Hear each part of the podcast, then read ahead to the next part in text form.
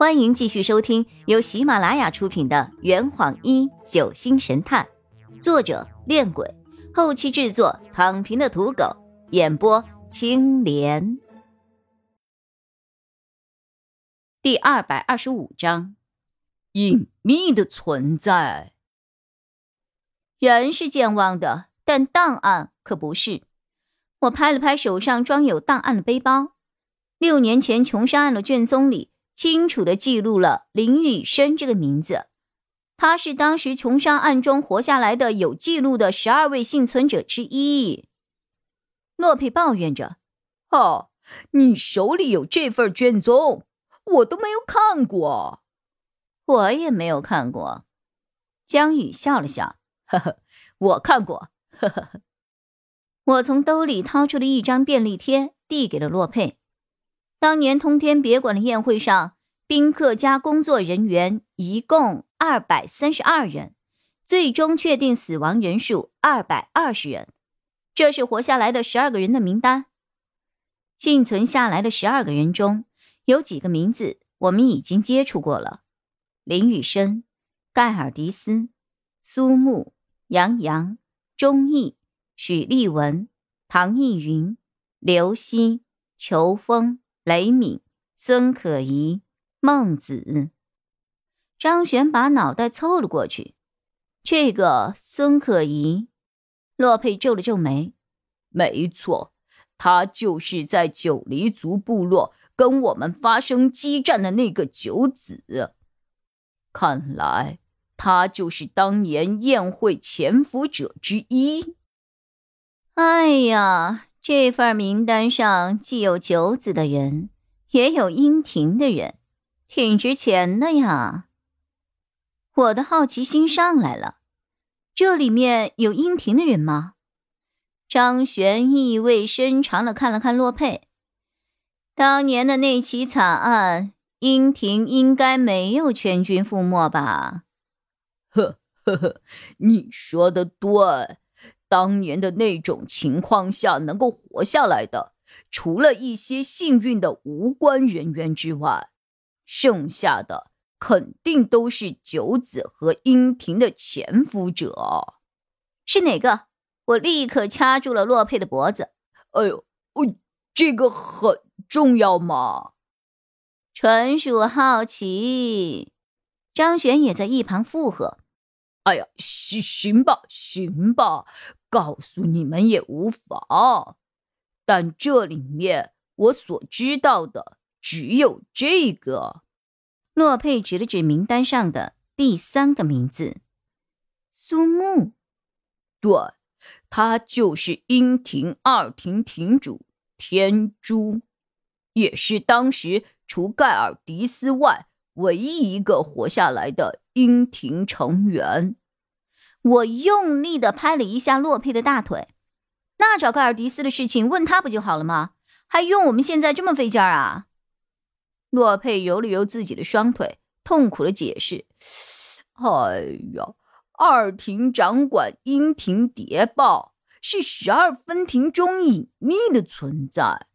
二庭庭主天珠向来是神龙见首不见尾，可以这么说。”如果总庭没有召唤，几乎没有人知道这位庭主的所在，当然也包括我。真遗憾呐！张璇泄气的靠回了椅背上。我掰着手指掐算着：二庭天珠苏木，三庭天若许愿，六庭天启洛佩。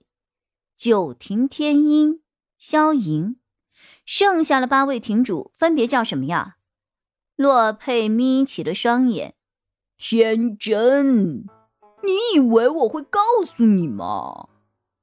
就这样，我们一路小打小闹，来到了一座悬崖边的木桥旁。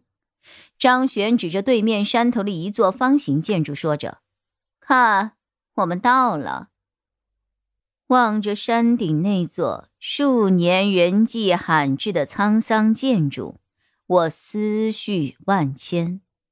那，就是通天别馆。警车停在了通往对面山峰的木桥边，我们四个人从车上走了下来。我回头看了看刚刚行来了七拐八绕的山路，哎呦，这里好高呀！穷山岭的通天别馆是这里海拔最高的地方，还好今天云不多。不然我们站在这里就看不见山脚下了。我蹑手蹑脚的走到了悬崖边往下看，山下是一望无际的沟壑，悬崖边上连棵横生出来的树枝都没有。我咽了口口水，从这里跳下去会往生吧？呵呵。